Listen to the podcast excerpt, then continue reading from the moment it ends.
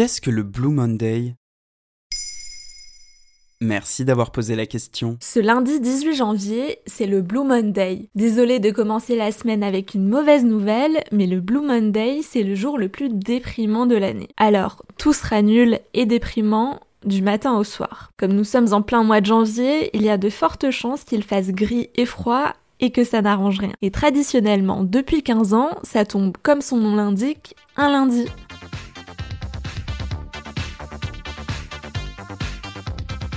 Mais pourquoi Blue Monday? Le nom vient de l'expression anglaise to feel blue, qui veut dire être déprimé, avoir le cafard. Le Blue Monday a été inventé en 2005. Il serait le résultat d'un calcul scientifique supposé prouver qu'il s'agirait de la journée la plus déprimante de l'année pour bon nombre d'entre nous par une équation que je vous conseille de chercher sur internet parce que ça fait un peu mal aux yeux si on n'aime pas trop les maths.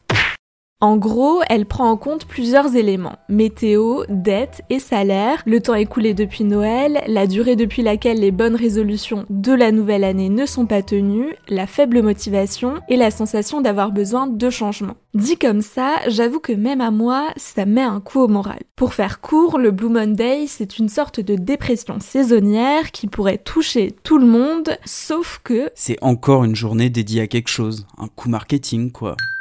Tu n'as pas tort, alors stop la déprime. Le psychologue Cliff Arnall, à l'origine de cette équation, milite depuis 2010 pour la fin du Blue Monday. Il s'est même affiché avec des pancartes Stop Blue Monday.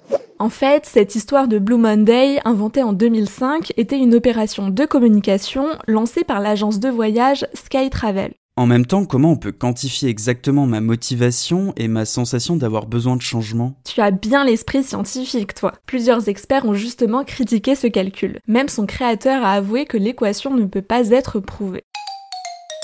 Si tu es actif sur les réseaux sociaux, impossible de passer à côté du Blue Monday. Les médias et les blogs s'attachent à conseiller des spots anti-déprime pour la journée, des clés pour combattre le Blue Monday, des objets qui remontent le moral, et j'en passe.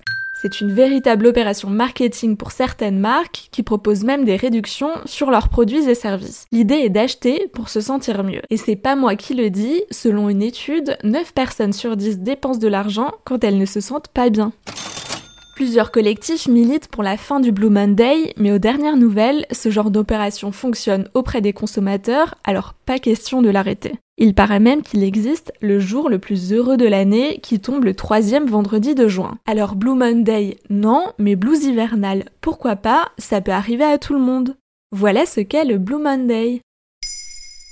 Maintenant, vous savez, un épisode écrit et réalisé par Pauline Weiss. En moins de 3 minutes, nous répondons à votre question. Que voulez-vous savoir? Posez vos questions en commentaire sur les plateformes audio et sur le compte Twitter de Bababam.